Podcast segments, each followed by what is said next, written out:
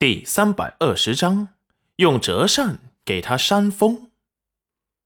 大家依次下了马车，这天气可真炎热，正是六月天。下了马车后，都找了个阴凉的树下休息。方神医看着戚云染，立即走了过来。夫人，这一路没有什么不舒服吧？没有，我还好。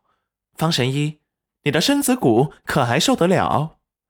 多谢夫人关心。我以前也跟随主子征战四方，这点路程对我来说不算什么。云染丫头，你也快过来坐下歇会儿。就在这时，德胜公公突然走了过来。老爷，公子，我家公子让老奴来问问你们，要不要去前边和公子一同用膳？严夫子不悦的看了他一眼，这么热的天，来回跑，不是要热死吗？不用了，回去告诉你家公子，让大家休息一下，就快点赶路吧。这么热的天，停在这也不凉快。德胜公公看了眼小景轩，小景轩把脸转向了一边，那意思就是不想过去的。德胜公公无奈：“是，老奴这就去回禀公子。”众人见他远去的背影，也不在意。裴元君拿出了水壶，给戚云染倒了一杯。娘子，喝点水。戚云染顺手接了过来。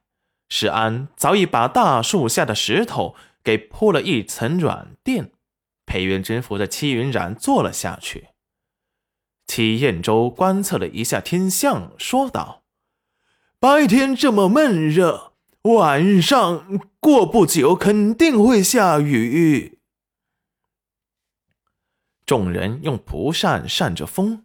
吃了些干粮，喝了些水，就见赵宝业打马过来。老爷，你们可吃好了？这看着天要下雨啊！公子说，我们还是快走，争取晚上赶到另一个城镇，有个落脚的地方。严夫子几人没有意见，痛快的上了马车。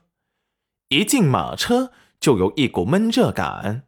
戚云染心情不佳的倒在了榻上睡觉。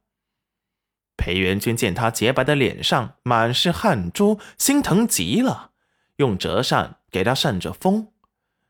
戚云染感觉到了凉爽，摸了摸自己的肚子，只见肚子里宝宝也热得不舒服，在肚子里乱动，顶得他的肚子都有些疼。等裴元君给戚云染扇风之后，他在肚子里仿佛也感受到了肚皮的凉爽。立即停在肚皮边不动了。裴元君看着，心里一阵柔软，看着睡过去的戚云染，把他打丝的发丝别在了耳后，一手拿着书，一手帮戚云染打着扇，安静了下来。到天黑时，马车终于赶到了下一个镇——平山镇。赵家的人伪装了一番。带着人大摇大摆的去往镇上上好的客栈，而楼臣他们则自己去了平山镇的一个破庙里休息。齐云染被裴元君扶下了马车，赵家的护卫们立即进去打扫干净。等到他们刚打扫干净，天边就下起了大雨，大家赶紧进庙里躲雨。此时的天空彻底黑了下来，暗卫们生了火，在来的路上打了些野味，架在火上烤着。楼明珠也被人给搀扶了进来，他的腰没好，走路不利索，最后一个进来，衣服打湿了少许。一进来就看着裴元君对戚云染关怀备至，眼底闪过阴森。戚云染感觉到有人盯着他，就看见楼明珠诡异的朝他勾了勾唇，心底划过一阵异样，还没抓住就消失了。裴元君不动声色的挡住了楼明珠的视线，神情冰冷的看着他。楼明珠也冷漠朝裴元君一笑，没有跟他打招呼，径直走到楼层的下手边，乖乖的坐下。